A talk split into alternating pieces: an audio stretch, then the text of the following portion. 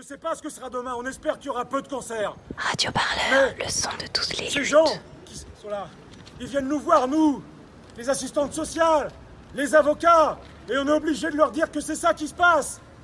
Et on accompagne malheureusement souvent des familles en pleurs, et des familles, des fois, quand on leur explique les procédures de reconnaissance pour les maladies professionnelles, et ben des fois c'est même nous-mêmes qui les dissuadons de mener les procédures.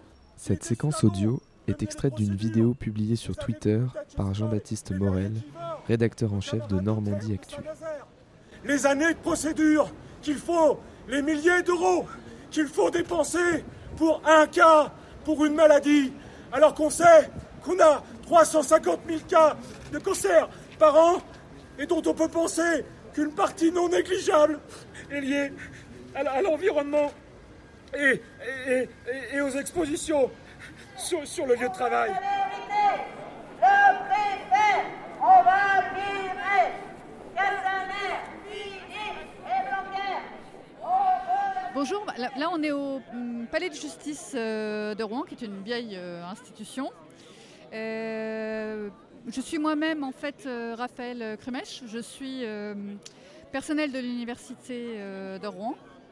Euh, nous avons appelé à la manifestation euh, d'aujourd'hui tout simplement parce que ce qu'on a subi euh, ces derniers jours en termes de prévention pour la santé, en termes d'alerte et simplement le bon sens en fait hein, qu'on pouvait entendre, nous a conduit finalement à être fortement exposés à des produits toxiques. Je ne savais pas quelle était la situation en termes de continuité de l'accident, de poursuite de l'accident. Je trouve totalement irresponsable la réaction du président de l'université que de me demander de venir travailler le vendredi matin parce que moi j'ai dû laisser mes enfants à la maison seuls. S'il y avait eu encore une alerte supplémentaire, moi j'étais à Mont-Saint-Aignan, mes enfants étaient en ville, seuls à la maison. D'accord? Et mon mari était à son travail. Je trouve totalement irresponsable le fait que les, les services publics, les entreprises, etc., aient maintenu l'obligation de se rendre au travail vendredi matin. On sait qu'il y a un peu plus d'une cinquantaine euh, d'usines Céveso dans le département. Donc ça, on est informé. Euh, par contre, en termes de plan de prévention, euh, on n'a jamais été formé ni informé sur ce qu'il fallait faire. Le plus grave, en fait, c'est que les injonctions et les ordres qui ont été donnés aux agents qui sont en charge de la sécurité et des étudiants et du personnel sur le site étaient contradictoires avec les recommandations des pompiers. Par exemple, j'ai un collègue qui s'occupe des bâtiments là-haut, avait ordre vendredi matin alors que le feu n'était pas encore totalement éteint, euh, de ventiler les, les bâtiments, alors que l'air à l'extérieur était probablement encore plus toxique que l'air à l'intérieur.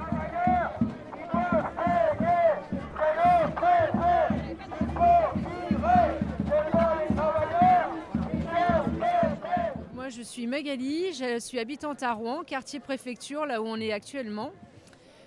On se dit euh, bah, il faut rester confiné. On apprend euh, un peu tardivement que les écoles vont être fermées. Euh, on nous dit qu'il ne faut pas sortir et en même temps on doit aller au travail. Donc on prévient les patrons qui comprennent et qui en même temps espèrent que, la situation ne va pas durer. Et puis euh, en fin de journée, vous commencez à sentir euh, les odeurs dans tous les quartiers sur je ne sais pas quel rayon à la ronde, mais vous vous dites que bah, c'est pas fini et, et est-ce qu'ils vont arriver à éteindre le feu? Et Est-ce qu'il ne va pas y avoir une nouvelle explosion? Vous posez plein de questions, vous inquiétez pour vos enfants, vous vous, vous dites est-ce qu'il vaut mieux les évacuer? Et c'est ce que j'ai d'ailleurs fait. Vous êtes parti? Euh, moi, je ne suis pas partie, mais j'ai fait partir mes enfants et je suis allée travailler euh, avec l'inquiétude en me disant est-ce que ça va aller? Et euh, je n'ai pas passé le week-end à Rouen, effectivement, j'ai j'ai fui à Rouen pour le week-end.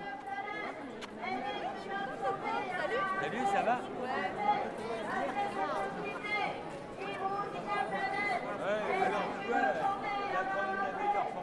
Bonjour, je m'appelle Guillaume Frenet, je suis directeur adjoint à l'environnement de la métropole.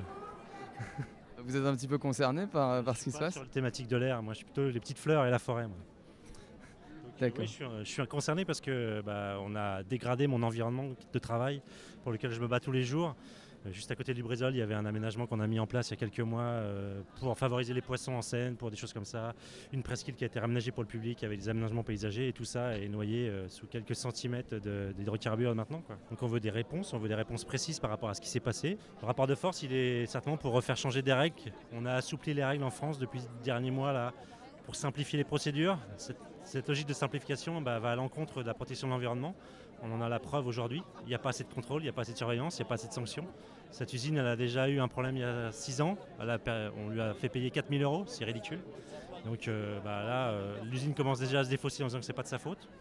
On est comme d'habitude euh, dans des contrôles, dans des contrôles a posteriori. Le rapport de force, il est là, oui, mais le rapport de force, il est aussi quand on met un bulletin dans l'urne et qu'on vote pour des gens.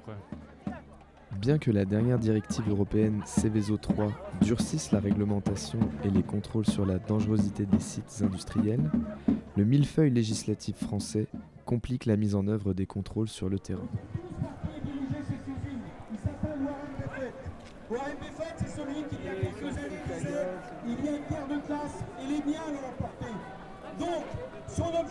L'information qui ne circule pas aujourd'hui, mais qu'on a nous parce qu'on travaille là et qu'on se parle entre nous, euh, c'est qu'il y a encore des points chauds sur le site, c'est-à-dire que les cuves ouvertes de produits euh, chimiques continuent en fait à euh, bah, diffuser les produits qui s'évaporent sur l'ensemble de l'agglomération. Donc ce n'est pas un produit type H2S, vous savez le soufre qu'on peut parfois, sentir et qui est inoffensif qu'on digère hein, et qu'on évacue, ce sont effectivement des produits pétroliers raffinés qu'on continue à respirer par vagues, puisque sur la rive gauche, pour l'instant, tout est en plein air, il y a encore des points chauds et donc ça continue à s'évacuer. Donc ce ne sont plus des produits de combustion qui circulent dans l'air euh, dans l'agglomération, mais ce sont des produits hautement toxiques. C'est comme si vous aviez en fait le nez au-dessus d'un goudron tout chaud qui venait d'être posé sur le sol. Alors, le préfet a indiqué qu'il n'y avait pas euh, de toxicité aiguë dans l'air. Alors il a raison, il n'y a pas de toxicité aiguë, c'est-à-dire qu'on ne tombe pas comme des mouches. Donc ça, il a raison.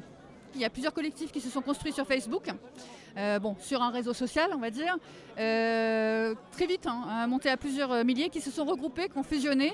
Et bien entendu, il y a plusieurs structures qui vont porter plainte et contre du brisol ou sont prêts à mener des actions. Il y a l'association Robin des Bois, il y a des euh, collectifs et des associations écolos qui, qui répondent à l'appel et qui sont prêts, bien entendu, à agir pour avoir cette information qu'on n'aura pas qu'on n'aura pas tout simplement. Pourquoi?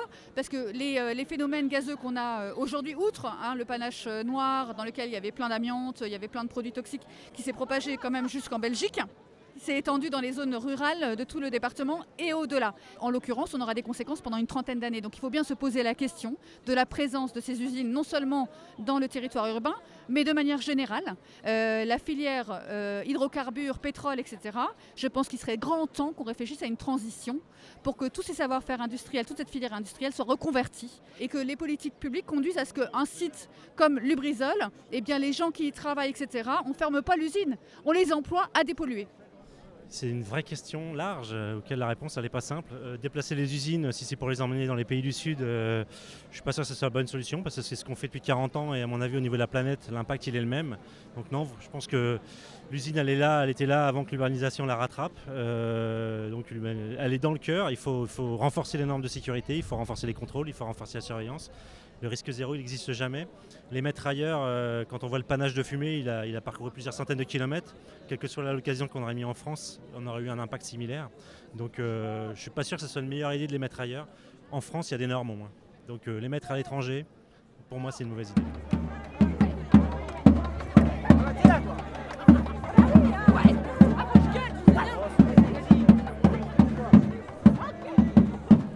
Pourquoi on est bloqué là? Je pense que les gens essaient de suivre le préfet et euh, le groupe qui était avec lui, parce qu'ils ils ont foncé, ils ont disparu comme ça d'un coup, et que là on nous bloque la route en fait. On, ne nous laisse pas aller mettre la pression au préfet. Voilà, c'est ça la démocratie à la française.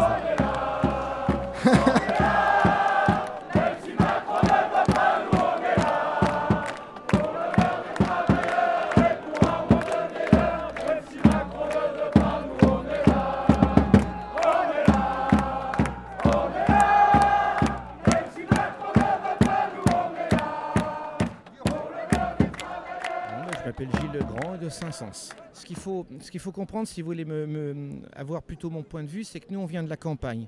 Donc la, problématique de campagne de l'air par rapport à la problématique des Rouennais est différente. Je ne suis pas agriculteur, mais ce qu'il faut bien comprendre, c'est qu'il n'y a pas qu'en campagne des agriculteurs. Il y a énormément de gens, des retraités, qui ont des potagers, qui ont des pommes à qui ont des pommes à manger. Tout ça, c'est mort.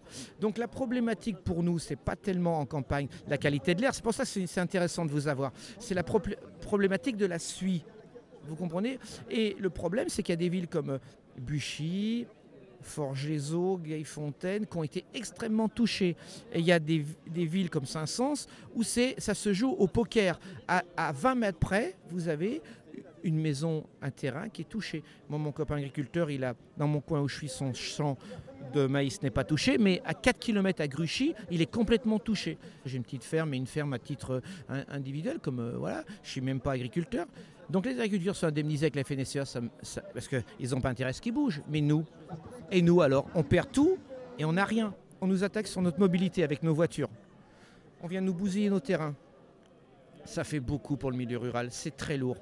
Parce que nous, on n'a pas de transport en commun, on n'a plus rien. Et c'est nous les méchants. C'est pour ça que j'ai un slogan derrière qui montre un gros bateau et l'usine Lubrizol et puis une petite voiture de gilet jaune et qui dit ben et tout le monde nous montre du doigt au niveau des médias. Mais aussi des organisations syndicales et enfin des habitants d'autres communes, des communes avoisinantes. Le mot qu'on a souvent le plus entendu ici, c'est le mot vérité. Les manifestants demandent la vérité sur les conséquences réelles de l'incendie de Lubrizol. Le préfet de son côté. Radio Parleur, le son de toutes les luttes. Écoutez-nous sur radioparleur.net.